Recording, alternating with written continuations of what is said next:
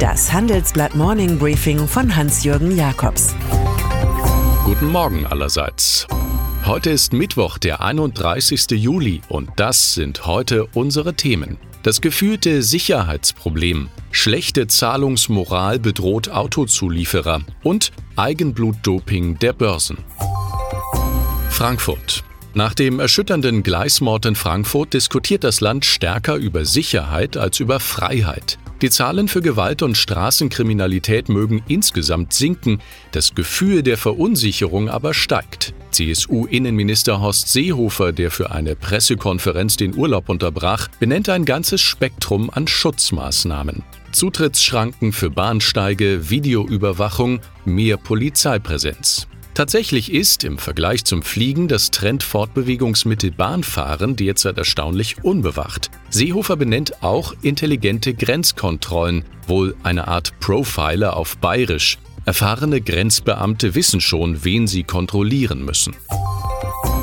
Robert Habeck. Als erster namhafter Politiker zieht er Konsequenzen aus dem gestrigen Urteil des Bundesverfassungsgerichts, welches eine europäische Bankenunion grundsätzlich bei strikter Auslegung aller Verträge akzeptiert. Neben Bankenaufsicht und Regeln zur Abwicklung maroder Geldinstitute bräuchten wir eine europäische Einlagensicherung und einen Abwicklungsfonds, damit nicht wieder der Steuerzahler zur Kasse gebeten wird, wie der Grünen-Chef in der Süddeutschen Zeitung erklärte. Der Finanzsektor sei global, da könne Finanzregulierung nicht national sein. Die konservative Antwort darauf wird nicht lange auf sich warten lassen. Großbritannien. Weiter im freien Fall ist das englische Pfund derzeit 1,09 Euro. Es trudet der 1 zu 1 Parität zum Euro entgegen. Für Touristen wird ein Ausflug nach London so zu einem Preisit, der den Ärger über politische Murksereien kompensiert. Kurzum, hier wirkt der Bojo-Faktor. Der Start des neuen britischen Premiers Boris Johnson. Der Mann predigt einen EU-Austritt ohne Deal, ein Eiferer als Charaktermaske, der aber bei einer ersten Rundreise weder in Schottland noch in Wales Fragen zum drohenden Wirtschaftsgau beantworten konnte. Die Schotten schätzen zudem die eigene Unabhängigkeit, frei nach ihrer einstigen Königin Maria Stuart. In my end is my beginning. Air France KLM Kleine, billigere, weniger umweltschädliche Airbus-Maschinen gegen große, teure, emissionsreiche Exemplare. Diesen Tausch nimmt die französisch-holländische Flugfirma vor. Sie bestellt 60 Exemplare des Jets A220-300 mit Option auf weitere 60 und mustert andererseits die überdimensionierten Langstreckenmaschinen A380 aus. Kürzlich hatte KLM-Chef Peter Elbers sogar in einem an die Kunden adressierten Werbevideo einen Auftritt als Klimaschützer. Könnten Sie nicht auch mit dem Zug fahren? Autoindustrie.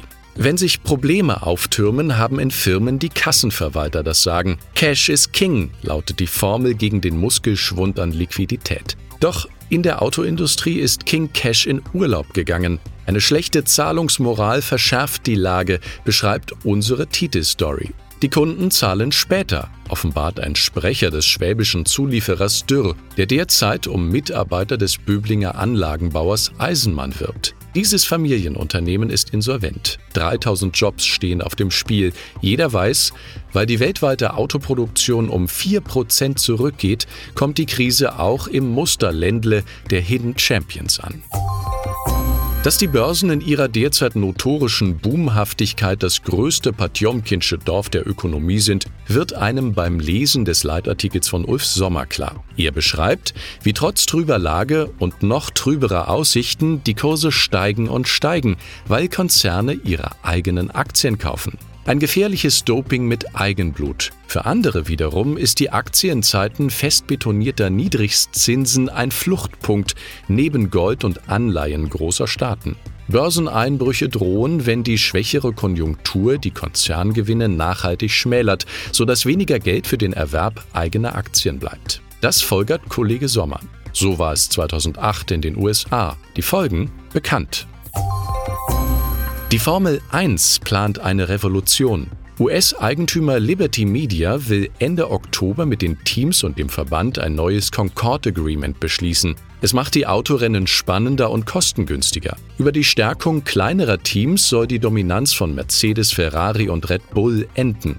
Und neue Geschäfte werden erschlossen, die aktuellen Verluste sollen bald schwinden. Wir sind sehr glücklich damit, ein irgendwie anachronistisches Businessmodell in einem Unternehmen des 21. Jahrhunderts zu entwickeln, sagte mir Co-Chef Sean Bratches jüngst beim Grand Prix in Hockenheim.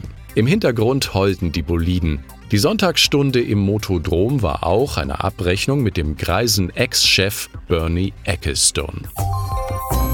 Und dann ist da noch die italienische Modefirma Gucci. Sie ist die wichtigste Tochter des Pariser Kering-Konzerns, die nun eine Chefin für Diversität eingestellt hat. Als Vorsichtsmaßnahme, nachdem sich Kritik an angeblich rassistisch und religiös aufgeladenen Designs aufgetürmt hatte. Es ging um einen Wintersweater, der schleierartig die Hälfte des Gesichts verbirgt, oder eine Kopfbedeckung im Turban-Stil.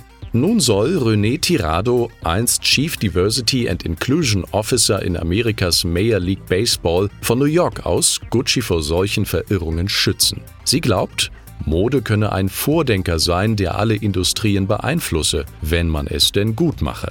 Ich wünsche Ihnen einen durch und durch stilsicheren Tag und wahrscheinlich finden Sie auch Jean-Paul gut. Ich möchte noch heute den Totenschädel des Mannes streicheln, der die Ferien erfunden hat. Es grüßt Sie herzlich Hans-Jürgen Jakobs.